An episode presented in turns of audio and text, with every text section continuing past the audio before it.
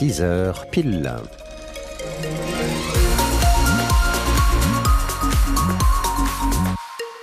Les infos donc avec Didier Charpin du côté de vos conditions de circulation, c'est parfaitement fluide, ça circule bien partout partout. Et vous l'avez dit, retour au calme euh, d'un point de vue météo, ceci dit ça pouvait difficilement être pire qu'hier. c'est clair. Alternance de nuages et de passages et d'éclaircies pour aujourd'hui, des températures un peu fraîches au réveil entre 4 et 7 degrés, 8 à 10 au meilleur de la journée. Et la calmie à Pont-l'Évêque après les inondations d'hier. Le site Vigicru confirme ce matin le retour à la normale. Le niveau de la Touque, par exemple, a baissé de plus d'un mètre en quelques heures. Rappelons qu'hier, il avait atteint 2 mètres 32 à la mi-journée.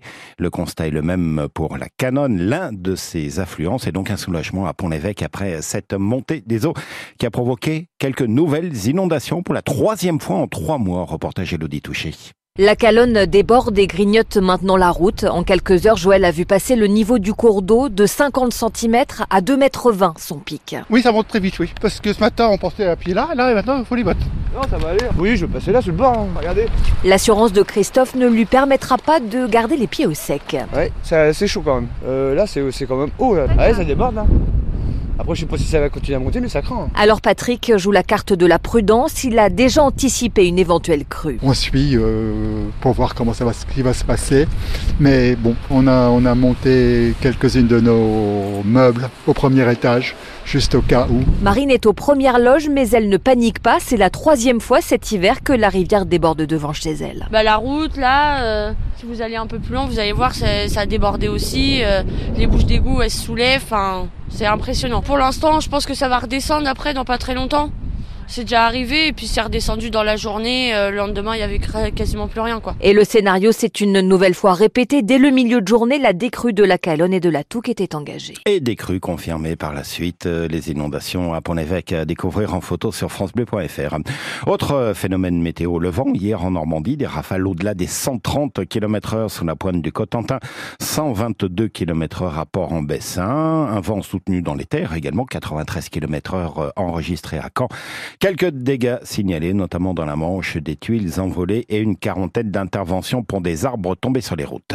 Emmanuel Macron change de ton sur l'aide apportée à l'Ukraine. Il faut, je cite, tout faire pour s'assurer que la Russie ne gagne pas la guerre. C'est ce qu'a indiqué hier soir le chef de l'État à l'issue de la conférence internationale sur le soutien à l'Ukraine. Et pour la première fois, Emmanuel Macron n'exclut pas l'envoi de troupes occidentales en Ukraine. Il n'a pas donné plus de détails. Il a évoqué au sujet une ambiguïté stratégique qu'il assume. Le président a aussi annoncé une coalition pour fournir des missiles et des bombes de moyenne et longue portée à l'Ukraine qui réclame davantage d'armes pour résister à l'offensive russe après deux ans de guerre. Le groupe Lactalis visé par une manifestation hier au salon de l'agriculture. Des producteurs laitiers normands se sont rassemblés devant le stand du numéro un mondial des produits laitiers. Ils lui reprochent l'utilisation de la mention fabriquée en Normandie sur euh, ces boîtes de camembert, utilisation abusive pour tromper les consommateurs. C'est ce que dénoncent ces agriculteurs, pour certains eux-mêmes producteurs de camembert, mais en respectant le cahier des charges de l'AOP. Reportage tout à l'heure dans notre journal de 6h30. Allez, si on passe au football, une victoire convaincante pour le Stade Malherbe contre Angers. Un succès 2-0 hier soir contre le deuxième du championnat, grâce à un doublé d'Ali Abdi. Un premier but dès la 13e minute, le second un peu avant l'heure de jeu. Malherbe poursuit donc sa belle série d'invincibilité à Dornano. Aucune équipe adverse ne s'y imposée depuis le 30 septembre dernier et le public suit. Il y avait 17 000 spectateurs hier soir en tribune. D'ailleurs, ce lien ambiance-résultat positif devient de plus en plus évident pour l'entraîneur Nicolas Sub.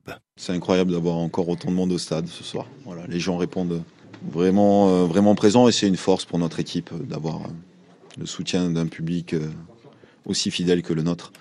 C'est ce que j'avais dit aux joueurs avant le premier match que j'ai pris en main, c'est que ce stade-là doit devenir une force.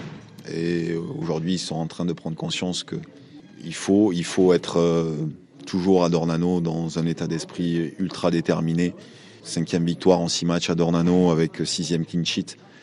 Dont les joueurs, j'ai le sentiment qu'ils se sentent bien dans ce stade. C'est très satisfaisant, mais c'est satisfaisant. Euh, le fait que l'équipe soit hermétique ne veut pas dire qu'on n'a pas envie de produire du jeu. Les victoires passent par une solidité défensive. En plus de la solidité défensive, on a réussi à créer des décalages, à se créer des situations. Donc c'est un match euh, bien plein, même si à partir du moment où on avait ouvert le score, on s'est un peu trompé. On a, un peu refusé le jeu, je trouve. Notre deuxième partie de première mi-temps est, pas complètement abouti. Voilà, toujours exigeant, hein, Nicolas. Mais en tout cas, il retient la belle ambiance, les résultats favorables à Dornano, Malherbe qui remonte à la sixième place, à un point de Grenoble, le cinquième en position donc euh, de barragiste. Prochain rendez-vous euh, à Pau, samedi euh, pour la 27e journée de Ligue 2 sur francebleu.fr et l'appli ici, vous pouvez retrouver le débrief de cette victoire d'hier soir face à Angie.